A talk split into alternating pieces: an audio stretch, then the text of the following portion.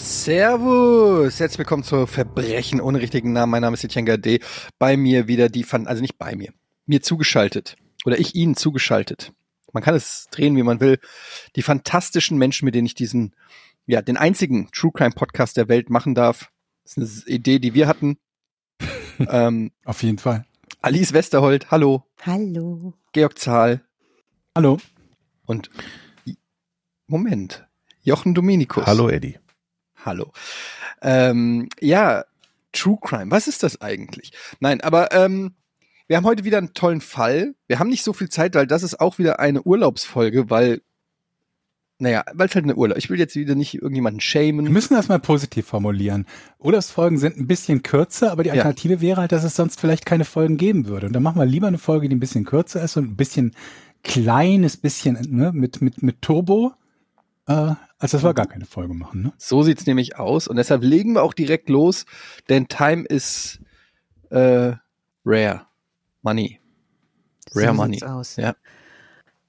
Und beim letzten Mal hatten wir ja wirklich viel zu tun, gedanklich. Und, ich erinnere mich noch so, als wäre es heute gewesen. Komisch, ne? Unglaublich, ja. Das ist ganz wie Sehr präsent, solche noch der Fälle Fall. sind. Ja, ist Wahnsinn. Ja, liegt einfach an dem Typen.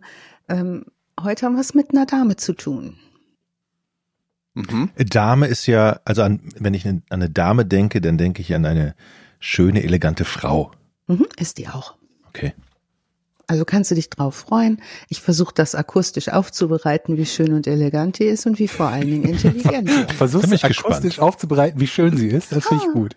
Hm, wie macht man das? Mal gucken. Vielleicht lass mir was einfallen. Also laut Jochen können Damen, müssen Damen hübsch sein. Es gibt keine hässlichen Damen, ja? Nee, sie müssen sich nicht nur benehmen, damenhaft, sondern sie müssen mhm. halt auch gut aussehen. Okay, gut.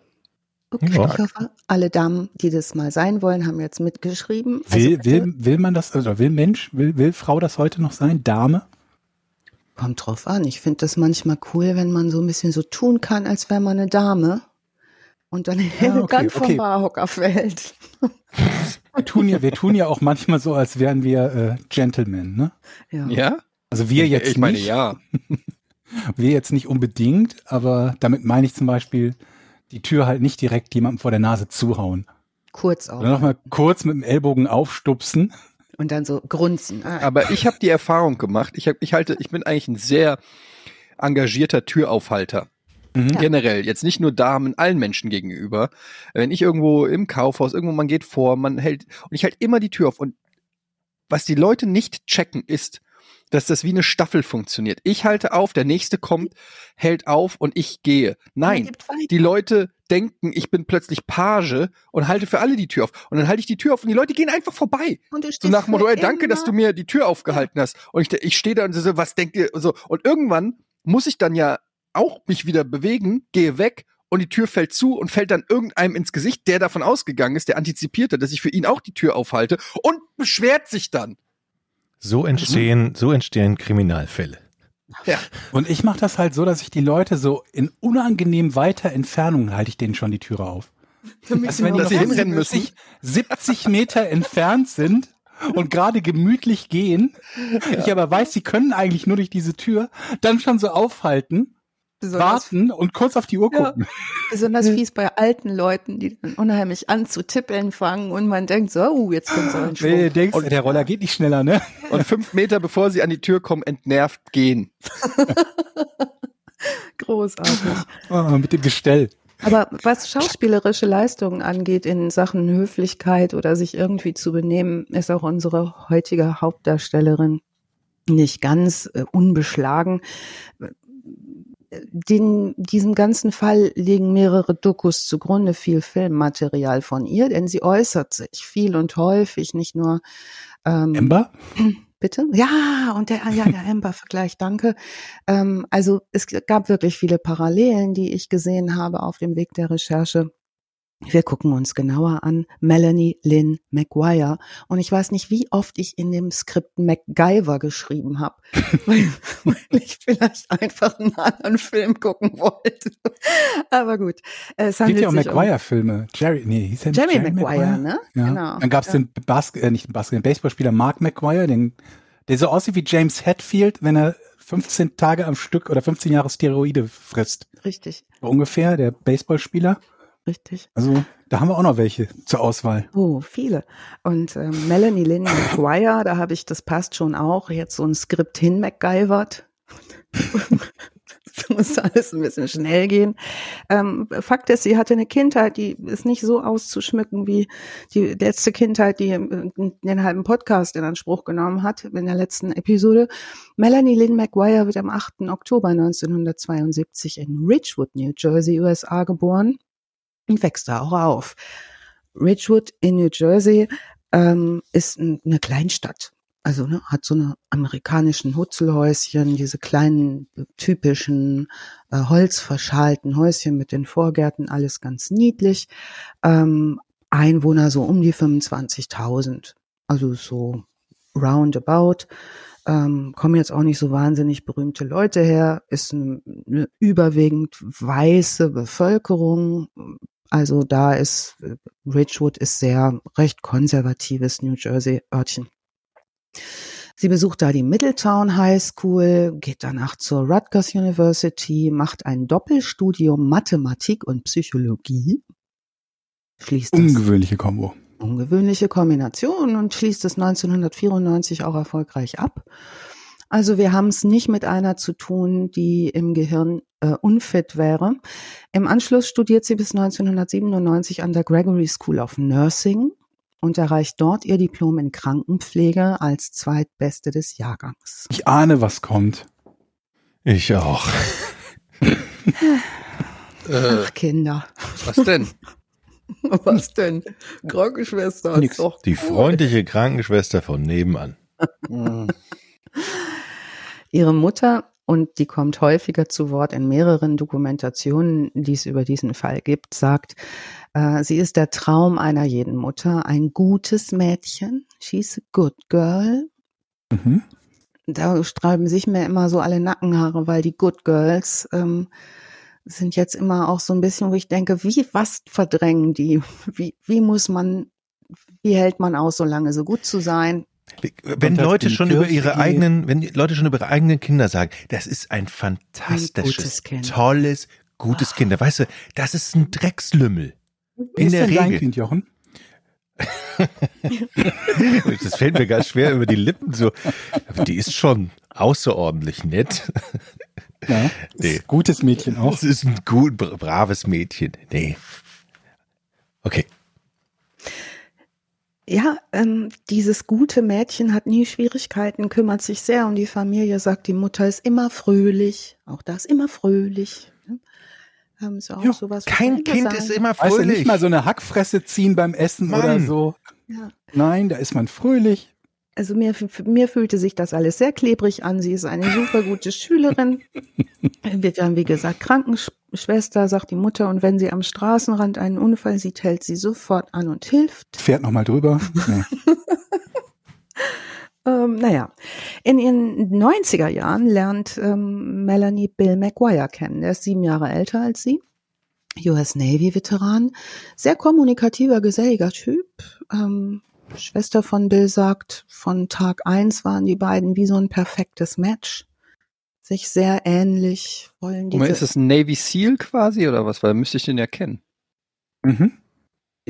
Schlag mal nach in deinem Yearbook. SEAL Team 6, auf jeden Fall. Ja. Okay, mein Name klingelt jetzt nicht, aber ich habe auch viel erlebt seitdem. Naja, gut, mhm. okay. Sorry. Aber ihr haltet schon zusammen, denke ich. Eigentlich schon, ja, aber geht natürlich nach den Einsätzen. Was warst du, KSK oder was? Ne, ich war ja auch bei den Navy Seals. Ach so. Als Ausbilder. Hm, hm, hm. Also hm. ehemal, also schon auch eine Weile her. Das war vor du hast meiner. den Seelöwen quasi das Schwimmen beigebracht. Aber dann ist dir Bill bestimmt ein Begriff, weil er ist parallel auch noch Computerspezialist und Programmierer. Mhm. Ja, ja, ich erinnere mich an so einen ja. Typen, der immer ja. da so. Ja. Man nennt hier auch den Seebären. Ja, ich habe viele mhm. Spitznamen. Ich darf aber dazu nichts sagen, sonst müsste ich euch umbringen. Ja, äh, die beiden heiraten 1999. Davon gibt's viel Bild- und Videomaterial, wie die beiden ganz doll heiraten. Und zwar natürlich, wie könnte es anders sein, eine Märchenhochzeit mit allem Zip und Zap. Kein Auge bleibt trocken. Alle Eltern, Schwiegereltern sind gerührt. Es werden Brautsträuße geschmissen, man tanzt und so weiter. 2000, also kaum ein Jahr später, bekommen die beiden auch schon ihren ersten Sohn. Melanie beginnt in einer Kinderwunschklinik zu arbeiten. Bill unterrichtet Computer Science an einem Technical College als Experte seines Fachs und die beiden leben mit ihrem äh, Kind in einer Wohnung in einem Apartmentkomplex in Woodbridge Township, New Jersey. Das sind solche Townships, könnt ihr euch vorstellen, wo so Apartmentanlagen sind, wo auch abends abgeschlossen wird draußen. Oft gibt's auf solchen Geländen auch schon die gleichen kleinen Shops und so weiter, also wo man so unter sich ist. Also eher so eine richtig gute Gegend, ja? Mhm. Ja, und dazu gefragt äh, berichtet Melanie selbst, denn ähm, vielleicht kann man das hier mal schon mal einfügen. Ähm, die Crew von 48 Hours drückt ihr eine Kamera in die Hand, um ein Tagebuch zu führen, ein Online-Tagebuch, das tut sie. Und sie berichtet über diese Zeit äh, selbst in der, äh, dass sie ganz glücklich ist und in dieser Zeit sieht sie Bill sich in einen Familienvater verwandeln, was er immer schon sein wollte. Dennoch bleibt die Ehe nicht glücklich. Sie sagt in einem ihrer Videotagebuchaufzeichnungen dazu. Ich kann nicht sagen, sein oder mein Fehler, Dinge veränderten sich und wir waren nicht in der Lage, Kompromisse zu schließen, die Dinge in der Waage zu halten. 2002 wird der zweite Sohn geboren und das Paar driftet weiter auseinander. Melanie behauptet, das liegt auch an Bills regelmäßigen Trips nach Atlantic City. Hm. Sie behauptet, Zocker. er spielsüchtig. Also was jetzt auffällt, wer sich das angucken möchte, wie sie spricht. Sie hat eine sehr exaltierte Sprache, sieht sehr gut aus, ähm, spricht sehr leidend. Warte, wie heißt sie? Ich möchte das jetzt beurteilen. Melanie Lynn McGuire. Melanie Lynn McGuire.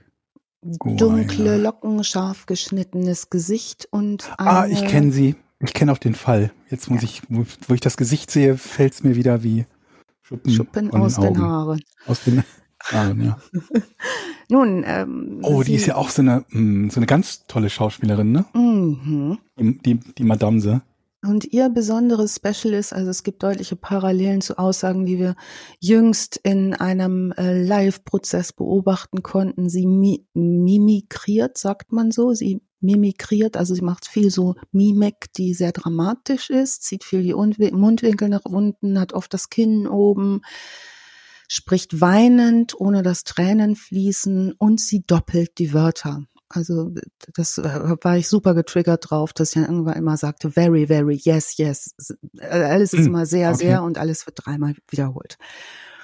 Nun, ähm, sie sagt in einem dieser, dieser Aufzeichnungen, er habe krankhaft besser und reicher sein wollen als alle anderen, immer einen Schritt weiter, immer einen Schritt besser. Behauptet auch, äh, Bill sei in dieser Phase zunehmend unberechenbar geworden, unbeständig. Zum Beispiel habe er einmal nachts wütend vom Auto aus angerufen, weil er eine Strafe wegen überhöhter Geschwindigkeit bekommen habe. Daraufhin habe sie aufgelegt. Daraufhin habe er wieder angerufen und sie obszön beschimpft und gesagt, wenn er nach Hause kommt, bringt er sie um. Hm. Nun, es gibt Streitigkeiten. Trotz der Streitigkeiten willigt Melanie ein, ein neues Haus zu kaufen von einer Reporterin gefragt in einem Interview, warum sie das tut, sich da einen Kredit an den Hals zu laden für 15 bis 30 Jahre, wenn sie doch so unglücklich ist, finde ich eine gute Frage. Mhm. Sagt sie, für die Kinder. Mhm, na klar. Okay. Ja.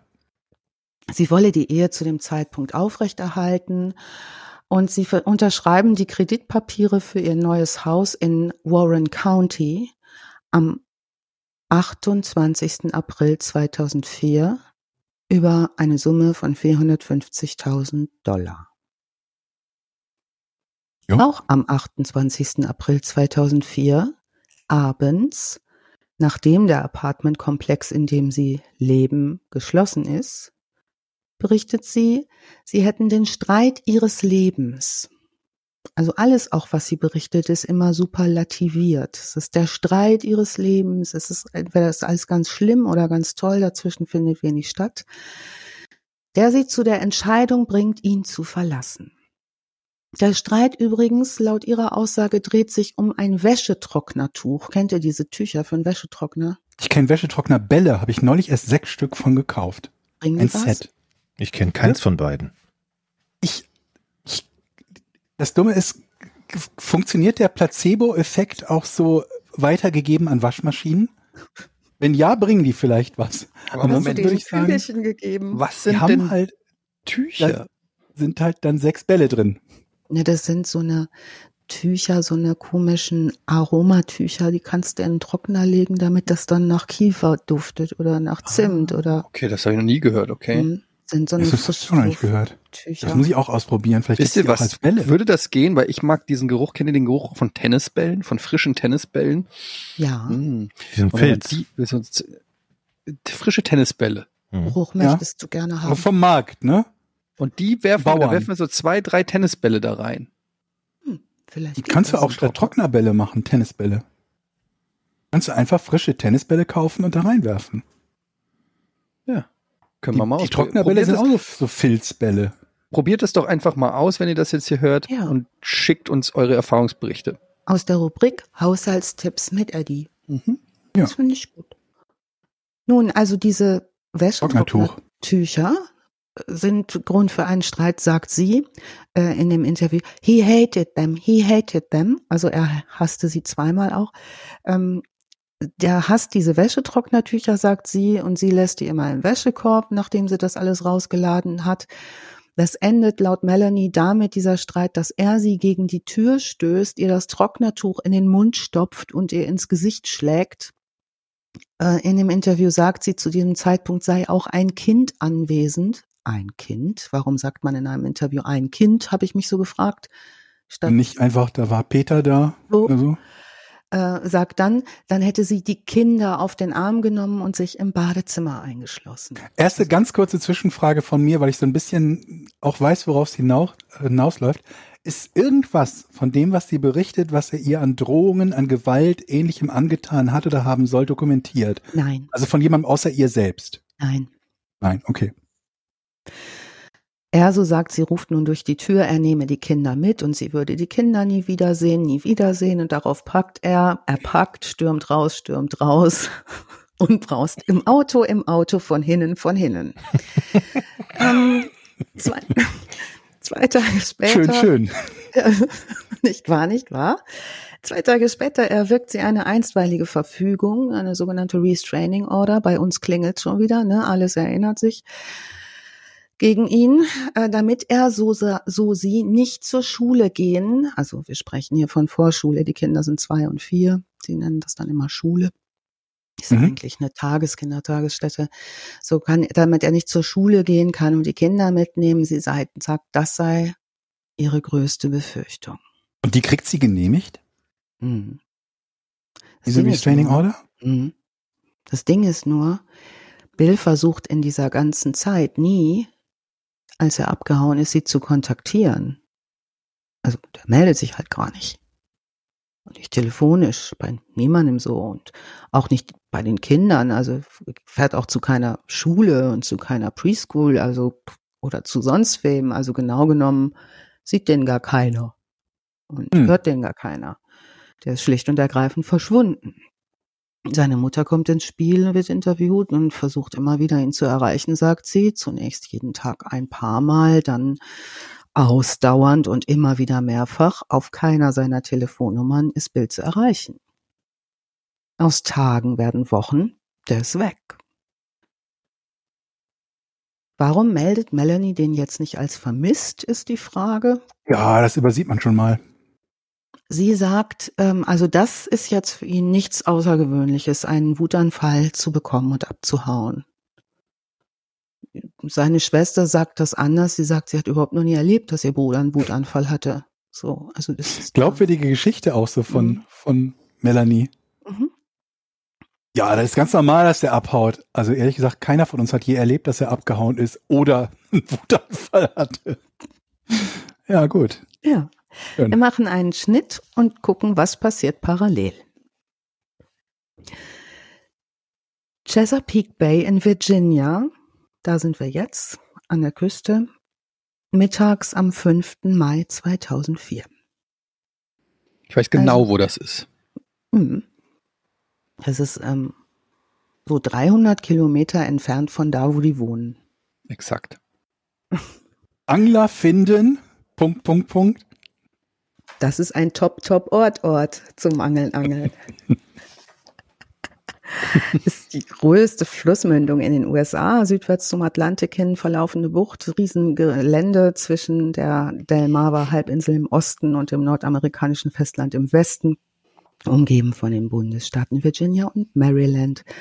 Also eine der bedeutendsten Naturlandschaften und ein ja, ganz genau Anglerparadies. Also da wird geangelt, was das Zeug hält.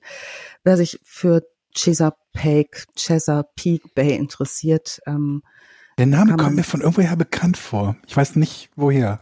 Vielleicht ist das nur in irgendeinem Film oder Serie oder so. Äh, weißt du was? Ich glaube, dass du glaubst, wie, genau wie ich nämlich gerade, dass das ähm, hier Punkster Tony Phil oder was aus, wie heißt das? Täglich äh, grüßt das Murmeltier.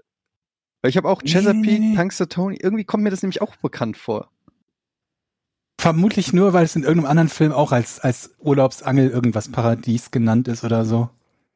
Naja, egal. Also, Peak Bay, ja. Nochmal zum zeitlichen Abschnitt, 28. April 2004, Bill ist weg. 5. Mai, 300 Kilometer weiter, Angeln, Angeln, Pupangeln, Pupangeln. Zwei Fischer und zwei Kinder tun es auch und finden beim Angeln einen Koffer im Wasser. Einen grünen hm, Koffer. Nicht aufmachen. Mhm. Niemals Koffer im Wasser aufmachen. Ja, bestimmt Playstation. Ja, da denken ja meistens, liebe, da ist liebe Pilzesammler, für euch gilt dasselbe. Wenn ihr Pilze sammelt und findet Koffer, nicht aufmachen. Aber man denkt doch, wenn man irgendwas so findet in der Natur, ein Schatz. Da ist ein Schatz, da ist Geld drin. Das hat irgendwie einer Was bei der. für ein Schatz ist in so einem naja, alten Koffer? Da ist, äh, stell dir vor, ist ein Fluchtwagenfahrer, fährt durch den Wald, schmeißt den Koffer bei einer wilden Verfolgungsjagd einfach weg in den Fluss. Der Koffer mhm. ist verschollen, alle suchen nach ihm und du findest ihn. Mhm denkt ihr auch manchmal, wenn es so ganz knapp ist und ihr so denkt, jetzt ist aber gerade gar kein Geld mehr, dass ihr spazieren geht und eine Rolle Geldscheine findet vielleicht? Ey. Oh, das, ich würde so gerne eine Rolle Geldscheine finden. Oder dass man so eine, so eine, so eine Winterjacke anzieht, in der auch ein Huni drin ist oder so. Ja, ne? das Kennt, ist auch toll. Kennt ihr denn ja. auch die Situation, wo man denkt, man muss jetzt eigentlich Geld Rolle finden? Geldscheine finden? Ja. Eigentlich meinte ich so eine Situation.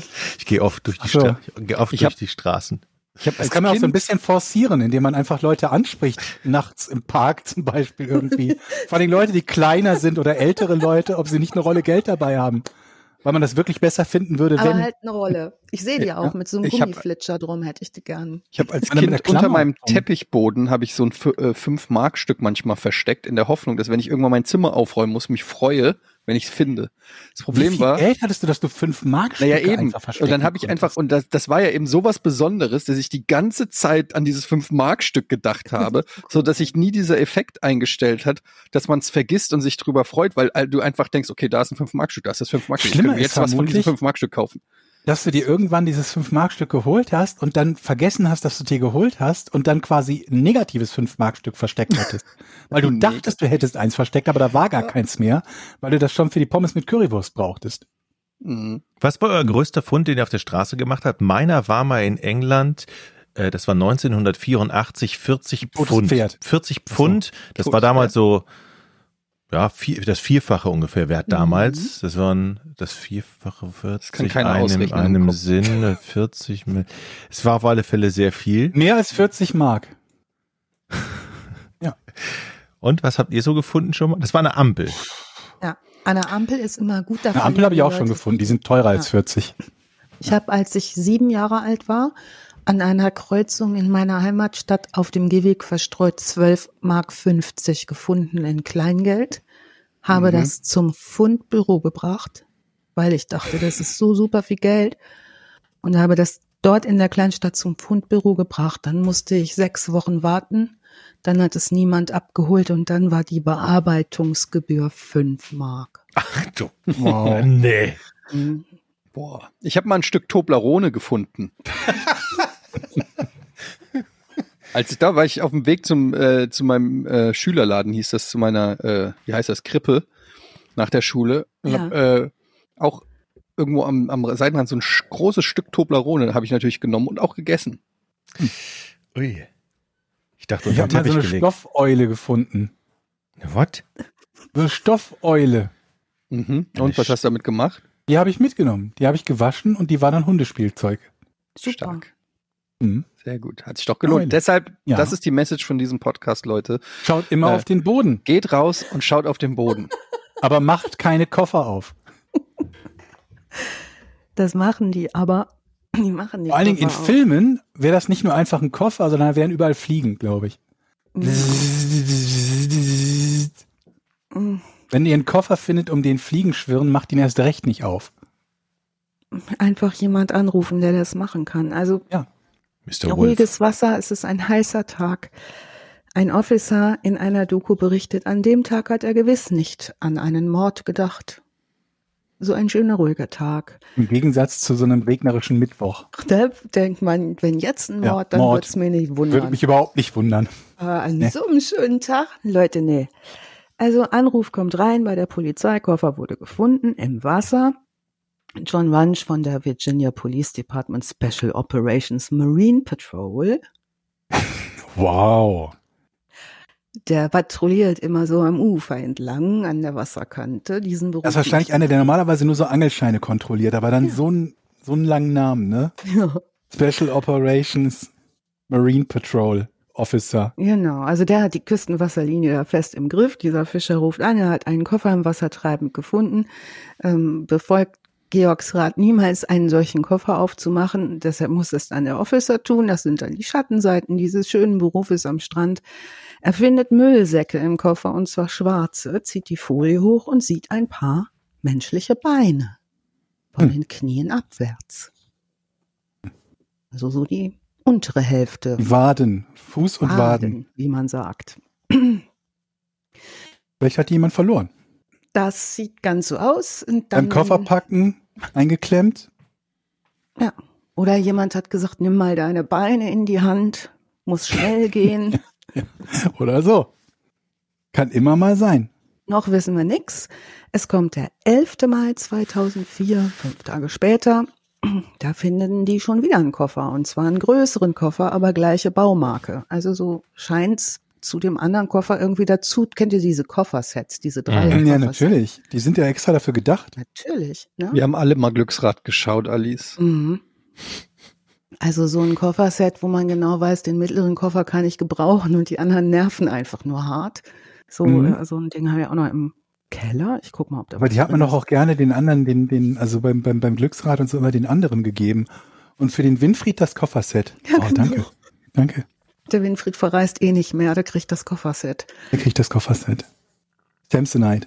Nun, in diesem anderen größeren Koffer, ähm, der wird an der Küste Fisherman's Isle angespült, den findet jetzt so ein Doktorand, der gerade dabei ist, Müll vom Strand wegzuräumen. Ist gut. In dem Koffer findet man den Torso eines weißen Mannes. Kopf und Arme sind noch dran. Insgesamt drei Schusswunden. Gut, das ist aber dann ein schwerer Koffer, oder? Hm? Torso, Kopf und Arme. Genau.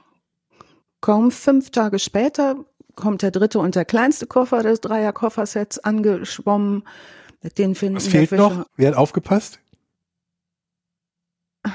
Etienne, Jochen? Was fehlt? Von dem Körper?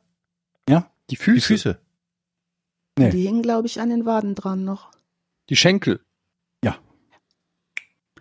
Naja, mittlerweile, Fischer und seine Frau finden den. Ne? Mittlerweile weiß schon jeder in der Gegend, wenn hier irgendwo ein Koffer rumschwimmt, sind vermutlich Leichenteile drin. Und so ist es dann auch.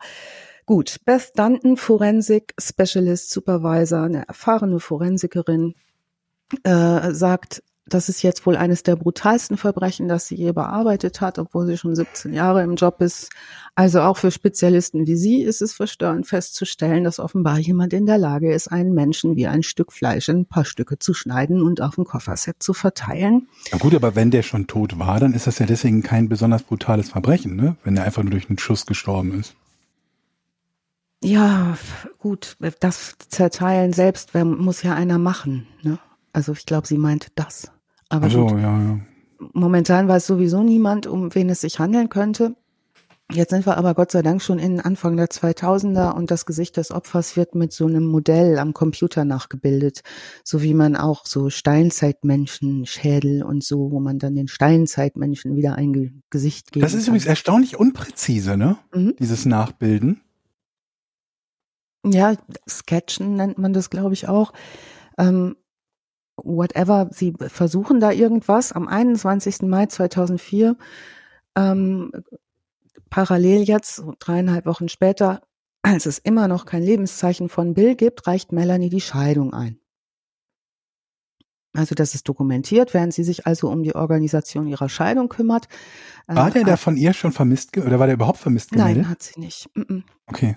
Analysieren jetzt Forensiker die Leichenteile in den Koffern, nehmen auch Fingerabdrücke von den Teilen, wo noch Finger dran sind ähm, und diesen Sketch, also dieses, diese Nachbildung des Gesichts und ähm, stellen final fest, wer das ist, ähm, beziehungsweise stellen final fest, dass man rauskriegen kann, wer das ist. Am 21. Mai 2004 veröffentlicht die Virginia Beach Polizei den Sketch des Gesichtes der Leiche.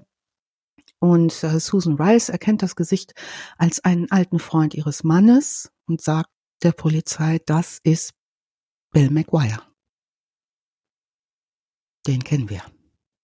Parallel haben sie jetzt die Fingerabdrücke gegengecheckt. Die gehören auch zu Bill McGuire. Also kann man sich relativ sicher sein, der zerteilte Mensch in diesem Koffer, in diesen Koffern. Gute Bill. Bill McGuire. Wer hat ihm das angetan? Und vor allen Dingen, wie kann er da landen, mehr als 300 Meilen weg von seinem Zuhause in New Jersey? äh, CSI Investigator Beth Dutton, die schon äh, forensisch äh, sehr aktiv war, findet schnell raus, dass Bill in den Kopf und in den Torso geschossen wurde mit einer 38-kalibrigen Waffe. Also das ist jetzt nicht schwer rauszukriegen, das sieht man auch recht fix. Sie nimmt auch an, nachdem sie die Wasser ähm, abgefahren ist und die ähm, Orte, der, die Findeorte und die Strömung sich angeguckt hat, dass alle drei Koffer von der gleichen Brücke geworfen worden sein müssen. Die Ermittlungen sind ansonsten recht schwierig. Die Koffer sind vom Wasser ziemlich zerstört. So kann man zum Beispiel sowas wie Schmauchspuren oder so, was interessant wäre, gar nicht mehr finden. Jetzt informiert die Polizei Melanie und Melanie reagiert damit in ihren Videos und Interviews. Es zieht ihr den Boden unter den Füßen weg, den Boden unter den Füßen weg. Sie ist geschockt. Sie ist geschockt verzweifelt. Ist sie. Verzweifelt ist sie. Ja. Eine Sache lässt die Beamten an ihrem Witwenleid zweifeln. Das ist nämlich ein Laken, das um den Torso von Bill gewickelt ist. Genau solche Ihr Laken. Name steht? Bitte? Auf dem Ihr Name steht? Gestickt. Oder ist es eines von diesen Trockentüchern? Trocken, Trockentücher Patchwork-Decke. Nee, er ist in einen Laken gewickelt, dass in diese gleichen Laken werden in dieser Kinderwunschklinik genutzt, wo sie arbeitet. Also oh, okay. Mhm, da gibt's wohl irgendwie eine Parallele. Kleiner Ausflug in ihr Video Diary. Ich muss weiterleben. Alle rufen mich an. Ich fühle mich dann besser, aber ich komme an einen Punkt, an dem ich mit niemandem reden will, quakt sie in ihr Diary und redet und redet. Ähm, sie sagt, sie sei verzweifelt, gefragt, was sie als letztes zu ihrem Mann gesagt hat. Es fragt sie die Interviewerin in einem TV-Interview, sagt sie, das kann ich hier nicht sagen, das muss dann geschnitten werden, das ist so schlimm. Ähm, da sagt sie, ich habe gesagt, fuck you und damit muss ich jetzt leben. Ihre Stimme erstickt dramatisch, ihre Mundwinkel gehen so nach unten, sie kämpft mit den Tränen, es fließen aber keine gefragt ähm, nach den zu den Geschehnissen, sagt Bills Schwester, sie glaubt ihr kein Wort. Sie glaubt auch nicht, dass Bill je gewalttätig war. Sie kenne ihren Bruder, der hätte niemals, niemals die Hand einer Frau gegenüber erhoben. Noch hätte er überhaupt jemanden emotional oder psychisch oder physisch missbraucht.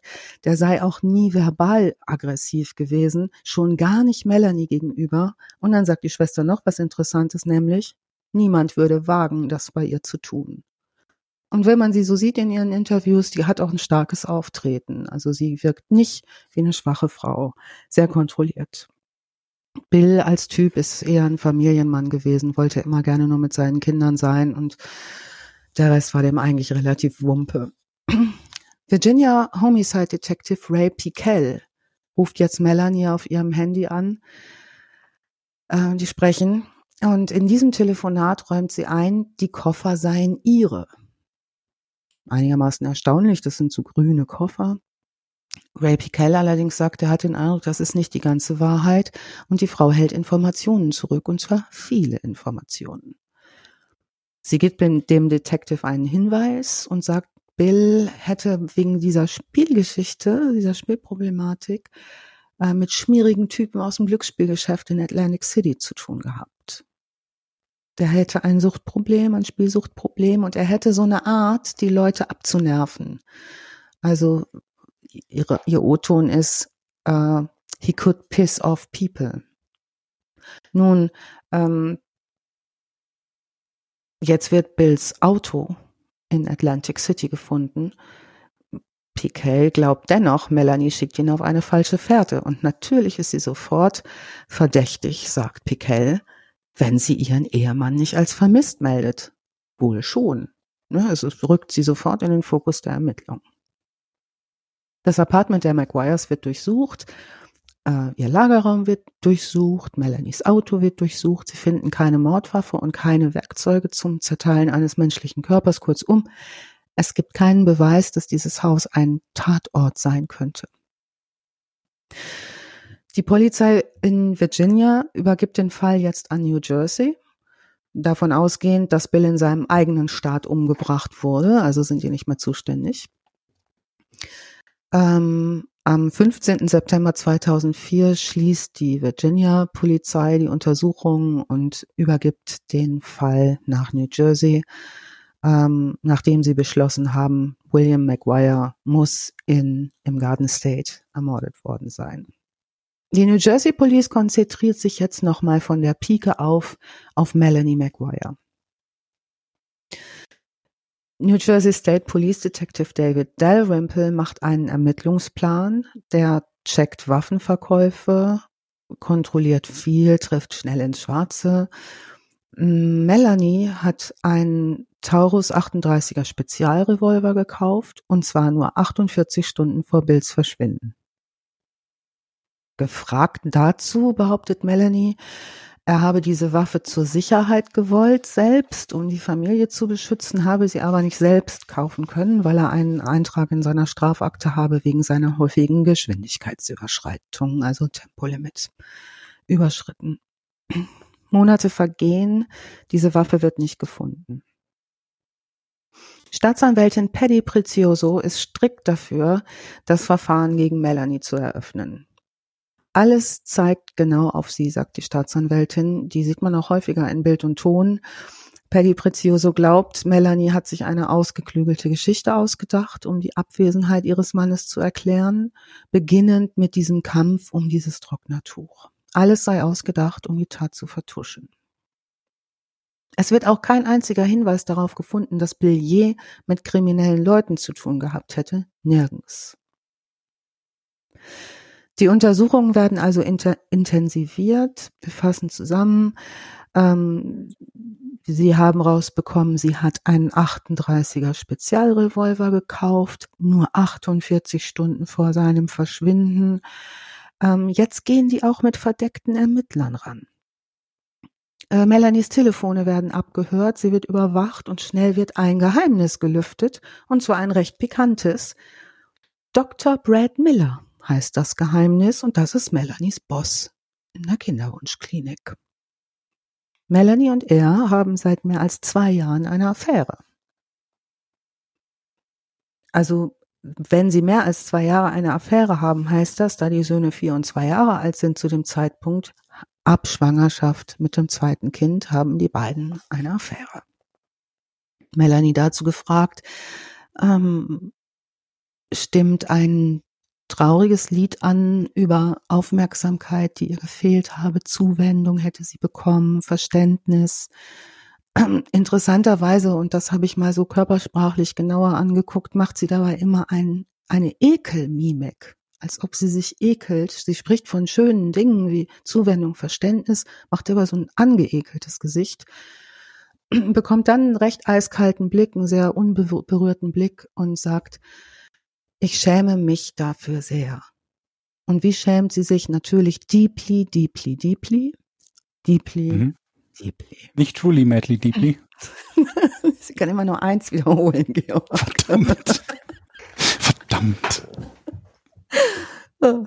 Die Detectives sehen das als klares Motiv für den Mord. Dr. Miller hingegen hat ein eigenes Geheimnis. Der lässt sich nämlich jetzt von der Polizei überreden, überreden, seine Geliebte zu hintergehen und bei laufenden Aufzeichnungen von Telefonaten ihr gezielt Fragen zu stellen. Also sie reinzu. Wie würde man auf Neudeutsch sagen, sie in die Scheiße zu reiten? Mhm. mhm. Hör mal, hast du deinen Mann umgebracht? Sicher. Ich frage nur so. Hat nee, einfach nur so. Bitte deutlich sprechen. Ich habe den umgebracht. Soll ich es nochmal sagen? Ja. Warst du schlecht? So ungefähr stellt man sich das vor. Also weißt du, warum ich mich so an die erinnere, als ich das Gesicht gesehen habe? Mhm.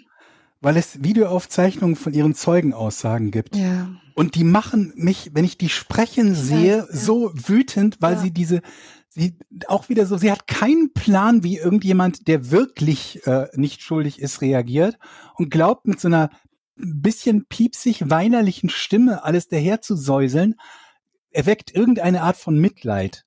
Und das hat für mich denselben Effekt wie so schlechtes ASMR. Es macht mich nur wütend auf diese, diesen ich Person. habe beim Angucken die ganze Zeit an dich gedacht und dachte, mein Gott, wärst du jetzt getriggert. Das wird dich echt auf die Palme bringen. Dafür kenne ich dich ja nun schon lange genug. Ähm, dich nicht? Hat, hat dich das ruhig gelassen? Ja, ich, ich, ich schalte dann immer sofort so ein Analysetool ein, das ich eingebaut habe. Dann geht's. Und dann habe ich auch noch Thesaurus eingebaut, dann überlege ich mir andere Worte für das, was sie da sagt und so. Das ist toll. Nun, also er sagt zum Beispiel sowas wie, if you want us to stick together, I've got to know everything now. Du musst mir bitte, wenn wir zusammenbleiben sollen, jetzt alles sagen. Mhm. Schwörst du, du hast damit nichts zu tun? Und da sagt sie, ja, sie schwört. Jim Lynn, das ist. Moment, sie ist nicht nur eine Mörderin, sondern auch noch eine Lügnerin. So. Das finde ich, find ich das ist eine Kombination, die nicht in Ordnung ist. Das gleiche macht übrigens auch Jim Lynn, ein ehemaliger Kollege aus der Nursing School. Der ist auch auf der Polizeiliste der geheimen Fragensteller. Der macht es irgendwie nicht so ganz geschickt wie der Doktor. Der stellt dann so Fragen wie, what about the fucking gun? Und sie, wie, die Waffe? Und er, die Waffe. Und dann sagt sie, I don't have it. Hm. Sie gibt auf keinem der Bänder etwas zu, kurz und schlecht. Freunde bringen jetzt allerdings die Ermittler auf eine neue Spur. Lebensversicherung. Melanie war in Atlantic City an dem Abend, nachdem sie behauptet hat, Bill habe sie verlassen und ist hinfort geritten in seinem Auto. gepackt, gepackt, hinfort, hinfort. Sie sagt, sie habe ihn suchen wollen, findet da sein Auto, fährt es in einen, einen anderen Stadtteil. Hä? Das habe ich schon gar nicht mehr gerafft, was jetzt los ist. Um ihn aufzupissen, wie sie sagt. Also es sei so, so sei ihre Art, wenn sie so wütend werde, sie werde, sie ist ein ganz weicher Mensch, sie wird nicht so gewalttätig, aber sie macht dann solche Sachen. Sie packt ein Auto um, wenn sie sich ärgert mit ist nach Atlantic City gefahren, hm? ohne zu wissen eigentlich, dass er da ist, weil sich ja nicht ja. gemeldet hatte, ja. während sie gleichzeitig eine Restraining Order gegen ihn erwirkt hat, ja. hat da zufällig sein Auto gefunden und hat sich gedacht, Alter, dem zeige ich es jetzt aber richtig. Ich, ich park den Wagen um. Den piss ich so. auf. So. so. So. Jetzt kannst du mal gucken, du. Wagen umgeparkt. Alter, ey. Was du jetzt? Jetzt bist du sauer, ne? Mhm. naja, wir feiern Patty Prezioso, die Staatsanwältin, die einfach auch so hammer abgenervt ist, mindestens wie Georg von der Geschichte. Sie findet die Story schwach, sagt das relativ trocken. Ähm, und diese Story kursiert, seit Melanie mitbekommen hat, dass es ein Polizeivideo von Bills Auto gibt. das von jemandem un, un, ungut, ne? Mhm. Also das blöderweise ist das Video jetzt leider für Patty Prezioso, die wir sehr gern haben. Also ne, bitte jetzt alle Patty Prezioso sehr gern haben. Das ist ein schöner Name auch, mhm. Patty Prezioso. Und ähm, die ist ähm, ein bisschen, ja, ist blöd, weil das Video nicht verwertbar ist, total verschwommen. Aber immerhin ist Melanie jetzt die letzte bekannte Person in Bills Auto. Die Beweislage wird enger. Ähm, das Auto steht übrigens ein blauer Nissan Maxima aus vor dem Flamingo Hotel. Gut, die Polizei findet jetzt, sie hat genügend Beweismittel, das Laken um den Torso aus der Kinderwunschklinik, die gekaufte Waffe, diesen Liebhaber, ähm, diesen, diese Waffe haben sie in einem Gunshop in Easton gekauft, hat sie da gekauft. Ähm, sie finden auch, dass sie eine Internetsuche auf ihrem Homecomputer gemacht hat und hat solche Sachen nach. Wie zerhack ich meinen Mann? Exakt. Sie hat, ja? ja? sie hat nachgeguckt, undetectable poisons hm. und how to commit a murder. Okay. Ich ist sie True Crime Fan. Ja, vielleicht hat sie einen Podcast. Ja. Geplant, also den gibt es natürlich noch nicht, aber geplant halt. Nun, sofort wird sie äh, wegen Mordes ersten Grades Ah nee, Quatsch, sorry, ich bin gespurt, noch passiert gar nichts. Also so, am 2. Juni 2005, äh, 13 Monate nach dem Fund der Koffer in äh, der, in der Chesapeake Bay, wird sie verhaftet wegen des Verdachts, ihren Mann umgebracht zu haben, und zwar als sie gerade ihre Kinder zur Betreuung in die Vorschule gebracht wird. Sie beschreibt das im Video, ähm, Beamte springen aus den Büschen und überwältigen sie. Dem ist nicht so. Beamte gehen auf sie zu, verhaften sie, sie steigt in ein Auto. Also man geht auch alles irgendwie relativ. Die springenden Beamten sind dramatischer, das kam mir halt so vor. Ja, kam mir so vor. Vielleicht haben den federnden Gang gehabt. Nun, das geht alles relativ easy peasy. Ähm, wird direkt verhaftet, wird sofort wegen Mordes ersten Grades in das Middlesex County Adult Correctional Center eingeliefert, wird aber gegen eine Kaution von 750.000 Dollar, die sie aufbringen kann, freigelassen. Dafür sorgen zwei Top-Anwälte, Steve Turano und Mark Ward, die plädieren auf nicht schuldig, die kann sie sich offenbar auch leisten. Die Staatsanwältin ist sicher, nachweisen zu können, dass Melanie McGyver ihren Mann erschossen hat. McGuire, Entschuldigung, jetzt Schon wieder MacGyver. Schon wieder gegeibert. Ihren Mann erschossen hat, mit einer Säbelsäge zerteilt und dann 300 Meilen gefahren ist, um die Koffer von der Brücke ins Wasser zu werfen. Allein und ohne Hilfe? Super wichtig einzuwerfen, die Staatsanwältin sagt möglich, auch sie hatte Hilfe. Ja, es sieht die nämlich auch so. Ich glaube, die ist irgendwie, ich, ich habe gelesen, sie ist 1,60 groß und der die Rumpf ihres Mannes, auch ohne Beine, der dürfte halt so auch 1,60 groß. Ja, ungefähr. Ja, aber wenn man einiges wiegen, ne? Aber wenn man ihn auf eine Rutsche oben lockt und ihn oben, also den Koffer zersägt, oben zersägen, also ermorden, oben zersägen und dann die Körperteile über die Rutsche in den Koffer. Dann wird's gehen. Jetzt gebe ich euch ein Stichwort. Krankenschwester. Was können Okay. Was sie können. Spritzen geben. Hm. Äh. Hilft ihr noch nicht. Jetzt in dem Aber Moment. Schwerer Torso. Patienten umlagern, ja, so Umlagerungskräfte und so. Oh, die können Patienten umlagern, ja.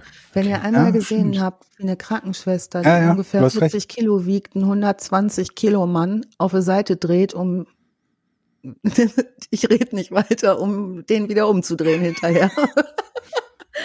nicht zu viel reden. Das Wenn das mein Kuli ist, wo ist dann das Thermometer? so, also ich sag's nur. Am 11. Oktober 2005 gibt es eine erneute Anklageschrift, diesmal mit vier Punkten. Die kommt von einer Grand Jury. Erster Anklagepunkt Mord ersten Grades. Zweiter Anklagepunkt äh, Besitz einer Waffe zu rechtswidrigen Zwecken. Dritter Anklagepunkt Entweihung menschlicher Überreste. Was man so beschreiben kann, wenn man Teile das von Leuten ne? in den Koffer steckt.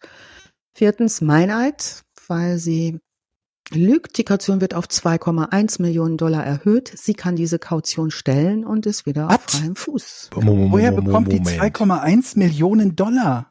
Lass es mich damenhaft französisch sagen, je ne sais pas. Ich habe es nicht rausbekommen. Keine Ahnung. Also ich meine, was hast du gesagt, hat der Mann gemacht? Irgendwie Computerkurse äh, gemacht oder Lehrer, IT-Lehrer? Ihr Liebhaber leitet eine Kinderwunschklinik.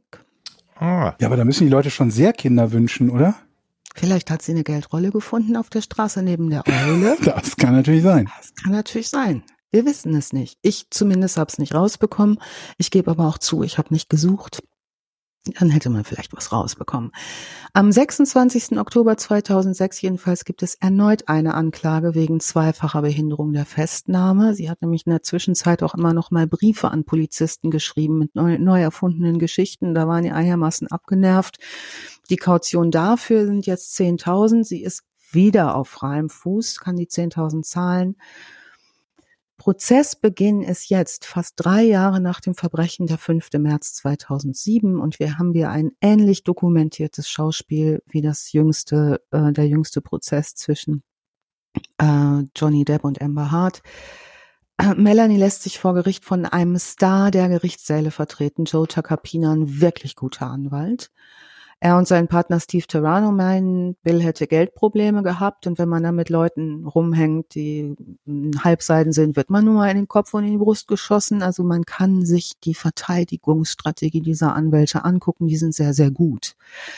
Die laden Zeugen ein, die sagen aus, alte Kollegen, Freunde, die beschreiben Melanie als gestresste, aber guten Menschen, auch dass sie belastet sei von der Ehe.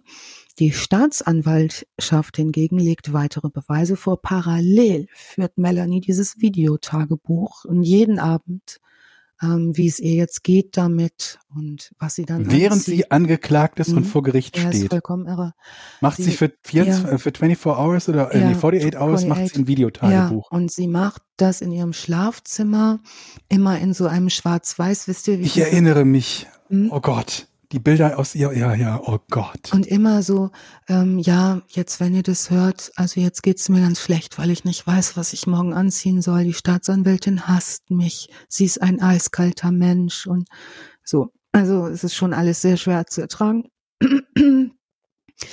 Nun, die Staatsanwaltschaft legt weitere Beweise vor. So kommt heraus, dass es ein Rezept gab über Chloralhydrat, ein starkes Schlafmittel, das gefunden werden konnte, und zwar auf dem Rezeptblock von Melanies geliebtem Klinikchefarzt. In Bills Körper finden sie davon nichts mehr. Dafür ist einfach zu viel Meerwasser durch den durchgelaufen. Das funktioniert so nicht. Ähm, auf Melanies Computer allerdings werden diese Suchbegriffe nach nicht nachweisbaren Giften gefunden aus der Zeit, bevor Bill stirbt. In dem Prozess sagt unter anderem auch Bills Schwester aus, sie kämpft erbittert darum, Melanie etwas nachzuweisen. Die übrigens hat das Sorgerecht für die beiden Kinder. Da sind die Großartig. beiden Kinder.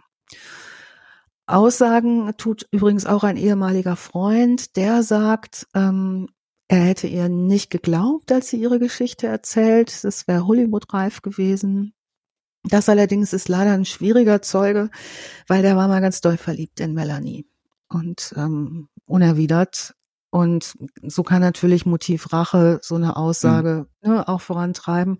Ich muss also, kurz einhaken. Ich ja. dachte, es gäbe eine Regelung in den USA, unter anderem inspiriert, wenn ihr die Doku gesehen habt, Dear Zachary, ja. dass ähm, Menschen, die unter, unter Mordanklage stehen, zumindest nicht uneingeschränktes Sorgerecht für Kinder haben dürfen, oder?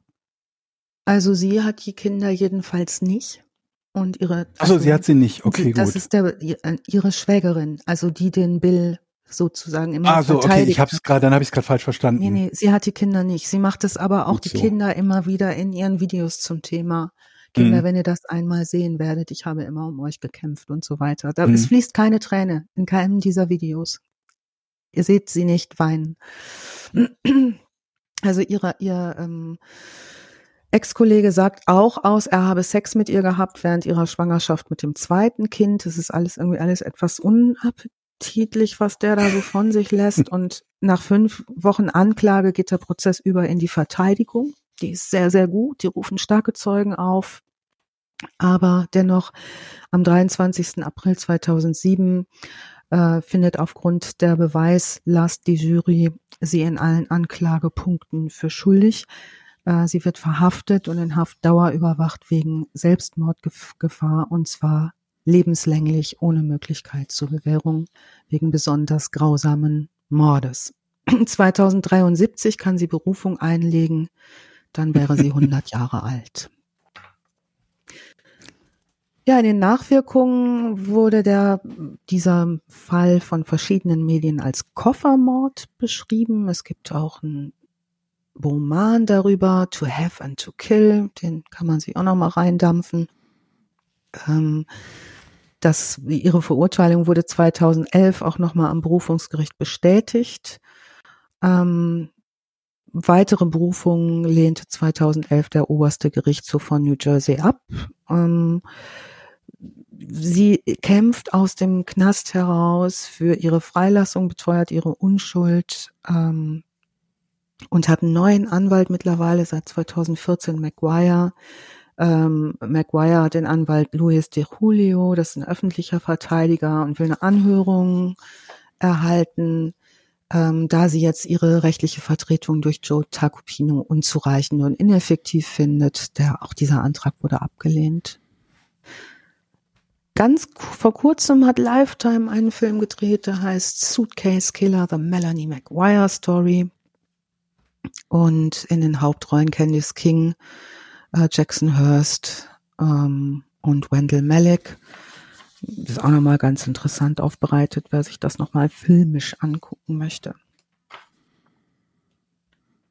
Was ich immer so wirklich schwierig finde, ist so, wenn es darum geht, dass Täter ihre Opfer teilen. Ich denke immer so, was geht in denen dann vor? So, ja. du stehst dann, oh Gott, ich möchte nicht ins Detail gehen, aber diese Tat. Aber ich meine, die sind ja schon tot. Ja, also, aber ein, oh Gott. Also ich finde das Töten viel schlimmer als dann das Zerteilen ja, und irgendwie beseitigen. Das stimmt, aber du musst, du weißt ja vorher alles klar, wie schaffe ich den weg? Also ich bringe den jetzt erst um, wie schaffe ich den weg? Okay, ich zersäge den, zerteile den, zerschneide den und dann tue ich den in den Koffer. Ich finde die Logistik halt viel krasser, wie das Leute so teilweise in irgendwelchen normalen Mietwohnungen machen. Wie die da ja. irgendwie eine Leiche liegen haben, packen die in die Badewanne, gehen zum Obi, kommen mit irgendeiner Motorsäge zurück ja. und dann Sag mal, baust du da gerade in deinem Badezimmer was? Ja, ja, ja, ja. ja, ja. ja oder eine Reihe sein, ey, einfach. Ja, oder dann wohnst du drunter und denkst dir, boah, ey, das Arschloch von oben, der sägt da schon wieder Möbel, kurz und klein in der ja, Zeit, ne? Also, und klingelst vielleicht nicht. Wow. Gibt es eine also, Statistik, wie viele Psychopathen, äh, wie sagt man, nicht Psychopathen, ähm, Serienmörder, das ist eigentlich das, Serial Killers oder sowas, wie viel es so gibt in der Welt? Ich glaube, Angst vor der Zahl. Ich glaube, da gibt es immer Schätzungen, aber es werden halt immer weniger, ne? Weil die, ja. die, die, es, es kommt seltener dazu, dass Leute Serienmorde begehen, ja. weil es halt viel schneller aufgedeckt wird als noch vor 40 oder 50 Jahren oder auch vor 30 Jahren eigentlich ja, schon. Seit DNA ist der Markt ganz DNA, schlecht ja. geworden. Ja. Ja, und mittlerweile halt alleine so die, die, die ähm, Überwachung von Mobiltelefonen, ne? wie oft halt schon Mobiltelefone eine Rolle gespielt haben, um, um Morde nachzuweisen. Okay. Allein schon, du bist mit deinem Mobiltelefon in der Hosentasche unterwegs gewesen, dein Opfer auch. Das heißt, eure beiden Telefone bewegen sich durch dieselben Funkzellen zur selben Zeit. Du bist der Letzte, der, der demjenigen zugeordnet werden kann. In vielen Fällen reicht das schon aus, um zu sagen, naja, wenn du nicht der Täter bist, warst du zumindest zur Tatzeit in der Nähe des Opfers, ne? Also es werden halt zum Glück äh, weniger. Aber wahrscheinlich ist das Potenzial an Serienkillern genauso groß wie damals, aber bei denen ist es so, die werden nach einem Mord wahrscheinlich geschnappt und es kommt nicht zur Serie, oder? Oder ja. Äh, als Serienmörder denkst du ja nicht, okay, ich werde geschnappt. Ich glaube, das spielt ja eine völlig untergeordnete Rolle bei denen, wenn die so irre eh im Kopf sind, ne? Ja, also wenn es vor allen Dingen triebgesteuert ist, denke ich auch. Jetzt in diesem Fall haben wir es ja mit keiner Serie zu tun, sondern mit mhm. einer hochkomplexen Frau. Also wenn ihr Lust habt, wir verlinken das wieder alles, guckt euch mal dieses Videotagebuch an. Äh, wenn man das äh, sich anguckt, die geben ihr die Kamera mit der Aufforderung, sie soll ihre Ängste aufzeichnen. Also auch von diesen, von diesen TV-Leuten, ne? Zeichne mal deine Ängste auf und das tut die. Ähm, also in den dass das Auf überhaupt möglich ist ne, und veröffentlicht ja, werden kann und dass sie da mitmacht. Super und die, ihre Anwälte sagen, ja. Aber du eine kannst, gute Idee, mach das mal. Ja, und du kannst sehen, dass sie das genießt. Du siehst Aufzeichnungen Ja, ja. und da kommen wir, Jochen, wieder so zu Persönlichkeitsstrukturen. Ne? Du siehst eine komplexe Persönlichkeit und die spaltet auch sofort, bis heute übrigens auch in den Foren, die Gemüter von berechnende Killerin bis hin zu fürsorgliche Mutter. Also Mhm. diese Spalterei über diese Inszenierung funktioniert. Sie spricht dann zum Beispiel davon, das wäre alles besser gelaufen, wenn sie früher aus der Ehe ausgestiegen wäre. Aber sie hat es ja für die Kinder getan, dass sie noch Mhm. geblieben ist. Und Auf jeden Fall. ja, ähm, alle um sie rum sind übrigens sehr erstaunt, dass sie das tut mit dem sich filmen. Ähm, keiner hat erwartet, dass sie das macht, aber sie macht das mit einer derartigen Leidenschaft, muss man schon fast sagen, und mit einem Sendungsbewusstsein, wie sie dann auch im Gerichtssaal auftritt. Wenn zum Beispiel Zeugen, die gegen sie aussagen, über ihren Mann sprechen, bricht sie auch im Gerichtssaal in Tränen aus, die nicht fließen, weil die Erinnerung an ihn so schmerzt. Also da ist viel Schönes dabei. Muss ich gucken. Ja, auf jeden Fall. Das ist äh, ein äh, einzigartiges Schauspiel. Ja. So wie unsere eine Kandi- Kandidatin im, im, äh, im Krankenwagen, die im Krankenwagen schon bitterlich hyperventilierend weinte, Ja. als ihr Mann irgendwie auf dem einsamen Feldweg erschossen wurde von ihrem Ja. Freund. Das vielleicht zu, zu Etiennes Frage, wie viele gibt's denn eigentlich davon? Das ist ja auch so was. Allein, dass es diese Bodycams gibt, ne? Mhm. Und jeder eigentlich weiß, bei jeder Ver Verhaftung oder so gibt's hinterher von jeder Fundweise Bildmaterial.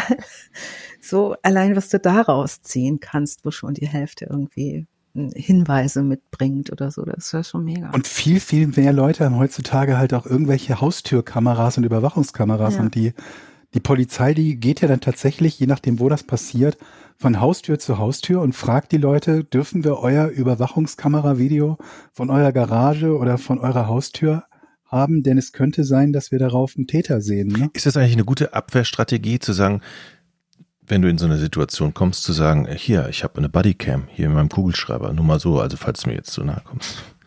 Ja. Die sind, also sind immer Melanie live. hätte sich gefreut, die hätte da eine Ja, okay. Geschichte reingeredet. Ja, okay. Ah Jochen, jetzt wo du mitfilmst. Ich kann nicht trauern, ich weiß nicht, wie man trauert, trauert. ja nun, Aber so, eine, so ein richtig geiles Motiv gab es auch nicht, oder?